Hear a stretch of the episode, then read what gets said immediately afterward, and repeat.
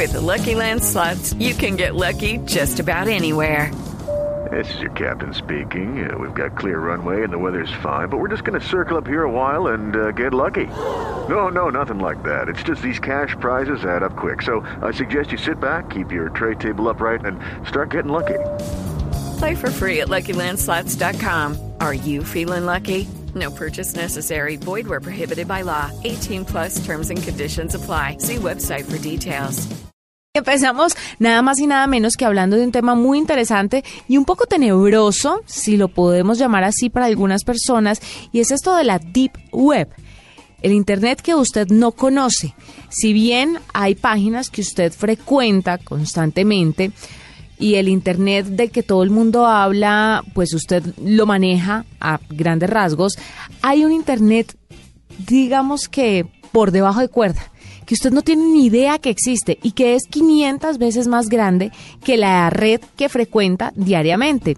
Para que nos hable y nos explique un poco más sobre esto y si es o no peligroso y cómo hay que manejarlo, hemos invitado a Javier Matuk, es conferencista en temas tecnológicos y director del portal 10.com. Ha activado varias conferencias sobre la, ha dictado varias conferencias sobre la Deep Web y está con nosotros esta noche. Javier, bienvenido a la nube. Hola, muy buenas noches, Juanita. A tus órdenes. Saludos desde México. Bueno, es un placer tenerlo con nosotros y empecemos definiéndole a las personas que están escuchando la nube qué es la Deep Web. ¿Cuál es la definición de esto? La primera pregunta es la más difícil porque no hay una definición muy, muy clara ni muy certera de algo que no se conoce al 100%, pero si usamos una analogía a un sistema carretero, eh, por ejemplo en Colombia o en cualquier otro país, están las vías principales, las autopistas grandes, se conectan grandes ciudades, por donde pasan miles y miles de automóviles y, camiones con pasajeros y todo. Y también, por supuesto, en forma paralela hay algunos caminos no muy conocidos, caminos rurales, caminos sin pavimento, que nos llevan a otras locaciones que, digamos, no aparecen en el mapa. Algo así, más o menos podemos pensar con esto de la Deep Web o la web profunda. Está ahí, pero para llegar hay que tomar un camino especial y ya lo que encontramos depende mucho, ahora sí que qué es lo que busquemos. Claro, cuando hablamos de web profunda, no hablamos solamente sobre lo inmenso que es este mundo que desconocemos, sino también porque hay temas que no son tan legales, ¿o me equivoco? Totalmente. Esto de la web profunda se divide como en dos grandes eh, contenidos.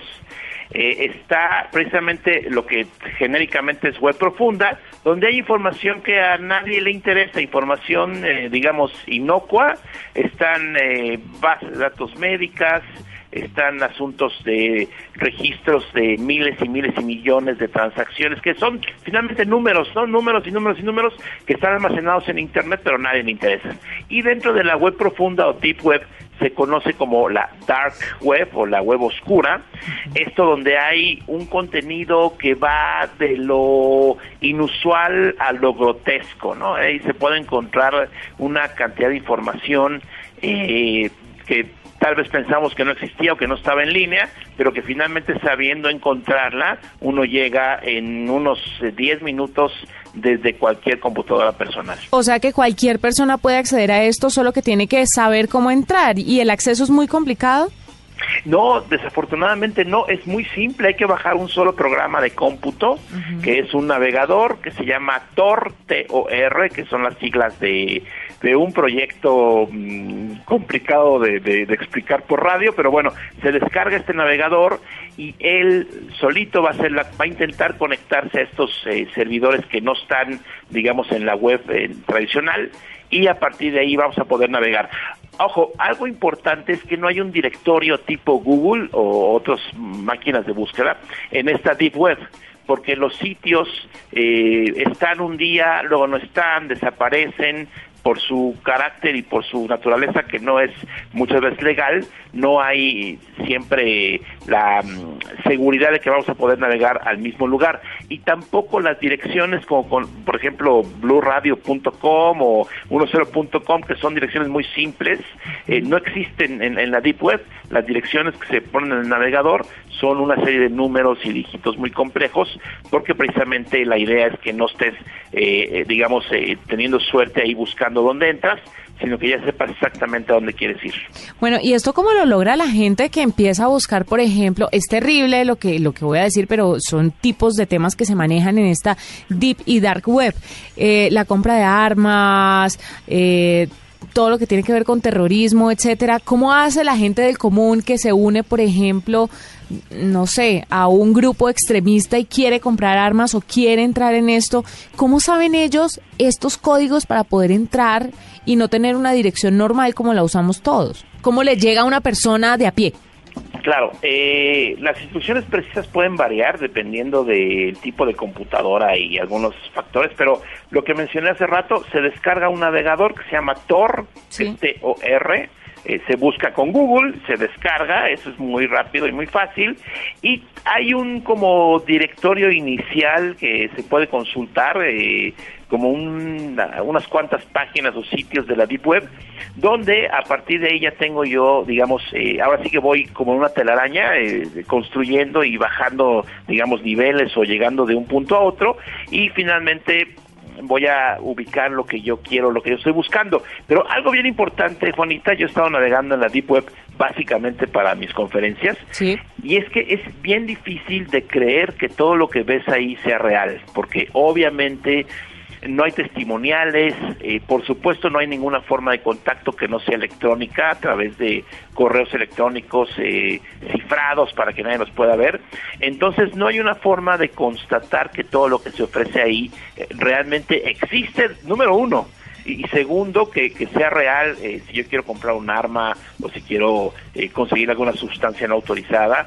desafortunadamente hay muchos sitios algunos digamos mejor construidos que otros, pero la certeza de que sea cierto, eh, pues siempre estará ahí, ¿no? Estará esta, esta moneda en el aire, eh, sabiendo o, dejando eh, la indecisión de si funciona o no funciona. Javier, ¿qué es lo más tenebroso que usted ha encontrado en esta Deep Web? ¿Qué es lo que más le ha asustado y, y lo más inverosímil? Que usted diga, esto de verdad, yo sé que quedan muchas cosas en el aire, pero pero igual que lo pongan sobre la mesa, ya es una cosa que uno se puede poner como a analizar y decir, ¿será que esto existe? ¿Ha encontrado algo así?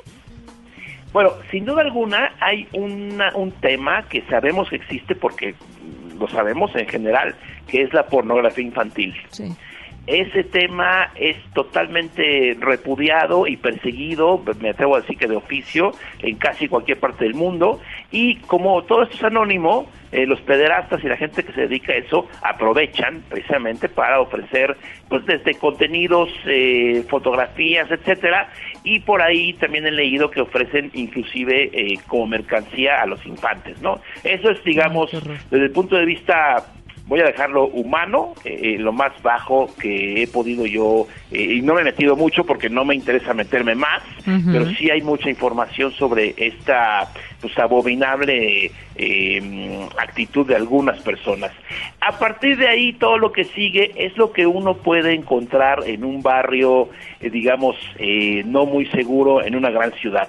¿A qué me refiero? Pues armas, drogas, eh, ese tipo de cuestiones que las si las buscas las encuentras. Eh, sicarios. Eh, sicarios también, aunque hace un par de meses, preparando precisamente la entrevista, entré a un sitio de la Deep Web donde ofrecían el servicio literal, ¿no? De ejecutar a cualquier persona o individuo. había que dar un anticipo de cierta cantidad de dinero y al mes regresé y resulta que ya no existe el sitio y algunas informaciones referían a que era un eh, una estafa, ¿no? Un, un, sitio eh, totalmente mm, inventado por alguien que simplemente se dedicó a recabar estos anticipos, eh, quién sabe cuánta gente les pagó pensando en que sí iba a funcionar y pues desapareció y desapareció y ya no hay forma de ni de seguirle el rastro y es aquí donde yo me atrevo a pensar qué tan cierto o qué tan eh, confiable no, pero qué tan cierto es todo lo que se ofrece ahí en esta deep web. Bueno, y las autoridades que pueden hacer en este caso, todos son anónimos, pero no hay una alianza de pronto de los grandes tecnológicos para acabar con esta deep web, ¿eso se puede acabar o no? ¿La pueden cerrar? Eh, yo creo que no la pueden cerrar, sin embargo, hace un par de años eh, había una tienda eh, en la Deep Web que se llamaba eh, The Silk Road o el Camino de Seda, que era muy famosa. era una tienda donde se encontraban todo tipo de, lo que hemos mencionado, armas, sustancias ilegales y demás. Eh, le, le tomó al FBI dos años dar con el lugar exacto y los responsables de este gran eh, comercio electrónico por la Deep Web.